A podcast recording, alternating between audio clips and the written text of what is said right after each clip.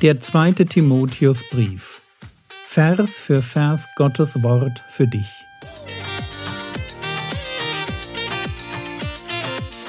Ich brauche eine Auszeit und deshalb bekommt ihr in den nächsten Wochen eine ganz neue Reihe von mir zum zweiten Timotheusbrief. Mein Name ist Jürgen Fischer und ich wünsche euch beim Zuhören Gottes Segen und viele hilfreiche geistliche Impulse für euer Leben. Und jetzt wirst du sagen, Fabeln, das ist ja überhaupt nicht unser Ding. Ähm, wer, wer hat denn heute, welcher Irrlehrer heute macht denn was mit Fabeln? Und ich dachte mir, ich erkläre dir das nochmal, wie eine moderne Fabel aussieht. In der damaligen Zeit, erstes Jahrhundert, waren diese Fabeln jüdischer Art. Also die Irrlehre kam sehr stark aus dem Judentum. Heute kommt die Irrlehre nicht aus dem Judentum, sondern aus dem Humanismus. Bedeutet, wie entsteht heute eine Fabel? Ganz einfach. Dadurch, dass im Namen der Wissenschaft irgendwer eine Hypothese aufstellt. Die kann so unwahrscheinlich sein, wie du willst.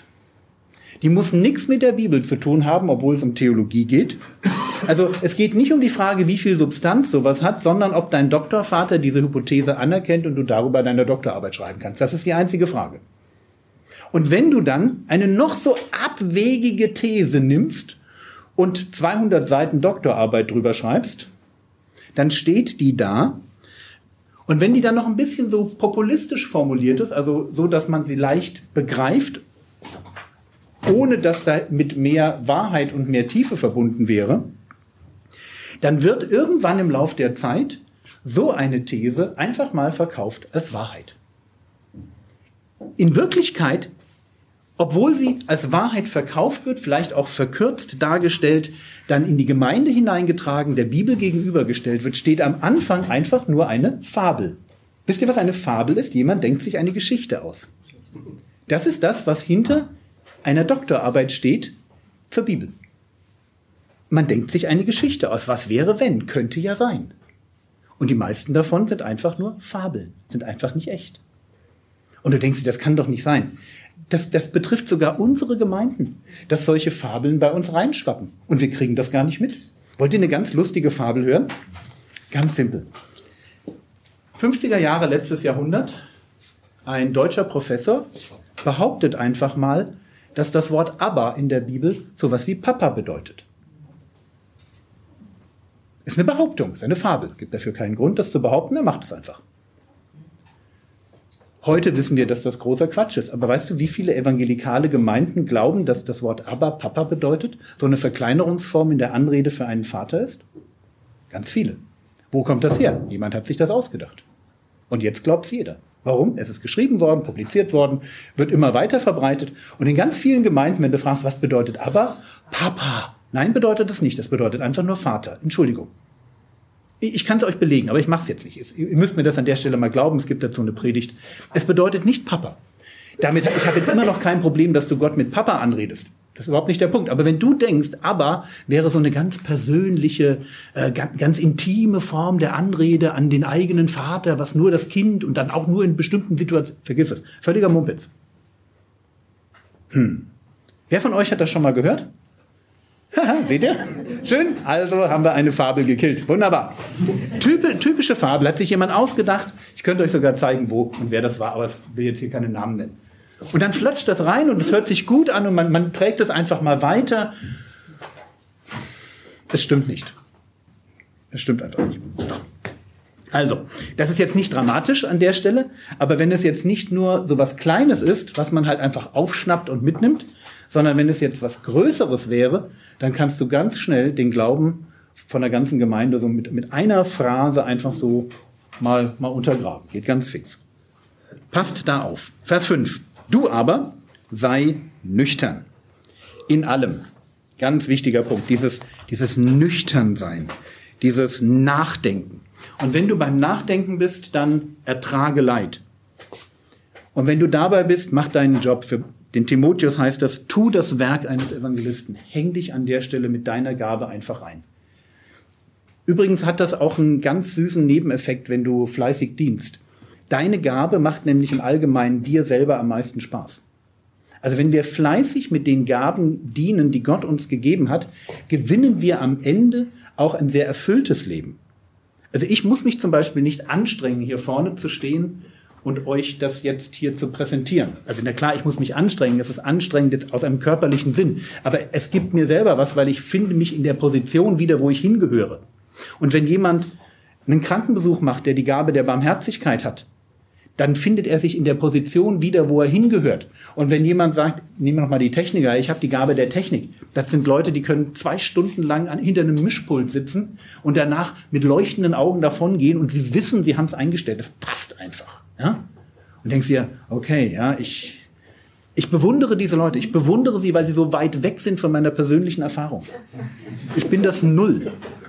Aber wir brauchen alle diese Gaben. Und du findest, wenn du das tust, wenn du deinen Dienst tust, du findest auch eine Lebensqualität, die wirklich bereichernd ist. Vollbringe deinen Dienst, heißt es hier. Und wir dürfen das an uns heranlassen, gerade wenn wir so ein Stück müde geworden sind. Vielleicht, weil in der Family viel los war. Vielleicht, weil wir durch eine Zeit der Krankheit gegangen sind. Durch Herausforderungen in der Ausbildung. Weil wir vielleicht gerade an irgendeiner Stelle gemerkt haben, boah, wir werden älter und schwächer. Und das ist, das ist ein ganz lustiger Effekt, wenn du im Alter, also ich erlebe das gerade, wenn man im Alter schwächer wird, dass man dann anfängt, diese Schwäche wahrzunehmen, zu sagen, oh, das war aber vor zehn Jahren noch einfacher. Und mit einem Mal fängst du an zu sagen, naja, dann muss ich halt weniger machen. Gefährliches Ding habe ich festgestellt, dieses, dann musst du halt weniger machen. Weil du bist ganz schnell bei einem, ich mache nur noch ein bisschen was.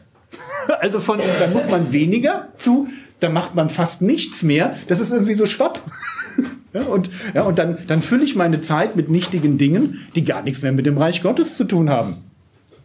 Du kannst auch Zeitung lesen den ganzen Tag, ja, oder ich weiß nicht, deine Melonen pflegen oder ja, was du halt so im, in deinem Garten hast und und und. Ja, und kannst du machen, geht ganz fix. Und deswegen hier vollbringe deinen Dienst. Und Paulus wird sagen, denn mach es, weil ich mit meinem Leben, ich bin am Ende, denn ich werde schon als Trankopfer gesprengt. Ich, bei mir steht Märtyrertod jetzt quasi als nächster Programmpunkt auf, auf der Tagesordnung. Ich bin nicht mehr lange hier. Und die Zeit meines Abscheidens steht bevor. Und Paulus kann jetzt etwas sagen, was ich hoffentlich, wenn es so in die letzte Phase geht, auch sagen kann. Und was ich jedem von euch von ganzem Herzen wünsche. Hier steht, ich habe den guten Kampf gekämpft. Und ihr erinnert euch an das Bild des Athleten. Ich habe den Lauf vollendet, nee, Entschuldigung, ihr erinnert euch an das Bild des Soldaten. Ich habe den Lauf vollendet. Und da war der Athlet.